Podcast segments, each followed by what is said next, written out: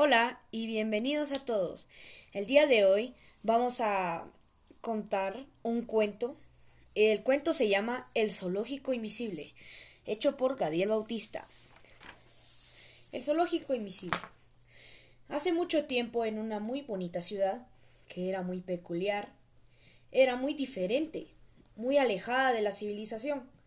En esta ciudad habían muy pocas personas, pero las personas eran muy buenas y se ayudaban unas a otras. Por eso era la mejor ciudad del mundo. La peculiaridad de esta ciudad era que no se encontraba a nivel del mar o de la tierra, sino que era una ciudad en el cielo. Flotaba donde nadie podía verla y era imposible llegar a ella. En esa ciudad había un zoológico. Era muy especial. Además, este solo podía ser visto por los habitantes de esta peculiar isla flotante.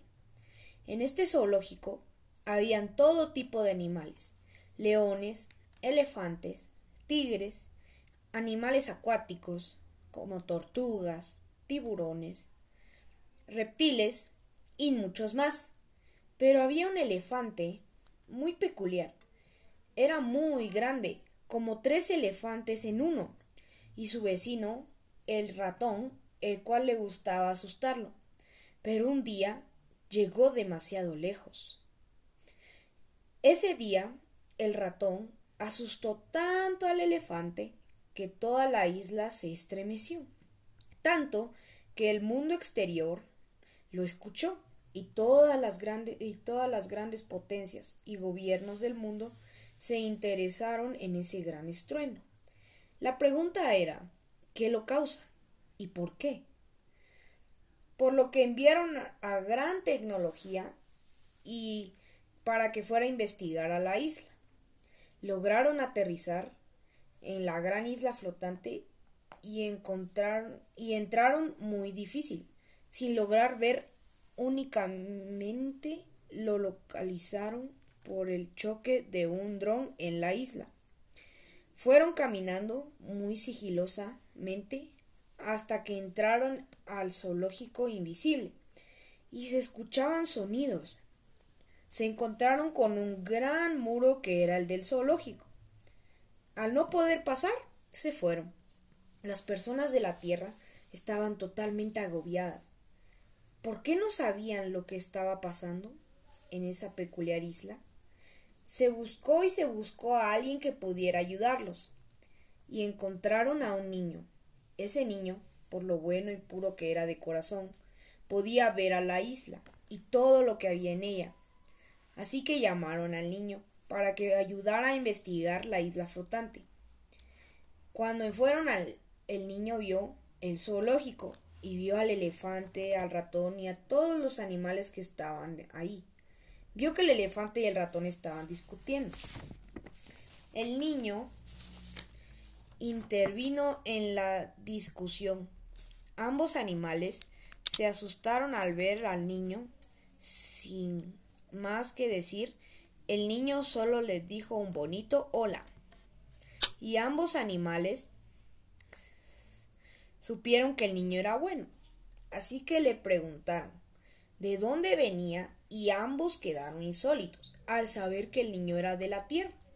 Además, le preguntaron el por qué venía y supieron acerca del estruendo por el susto del elefante.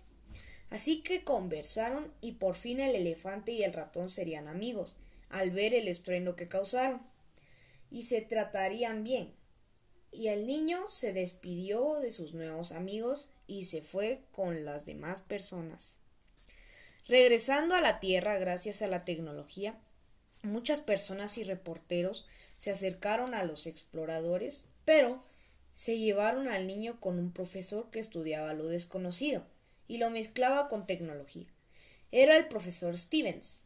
Lo llevaron con el, con el niño y él le contó todo acerca de la isla, el zoológico, acerca de sus nuevos amigos y de los, las personas que vivían ahí. El profesor estaba muy enfocado en la gran altura del elefante y en, la rareza del ratón, así que ideó un plan malévolo para usar la invisibilidad de esos especímenes para nuevos aparatos tecnológicos, que le darían mucho dinero.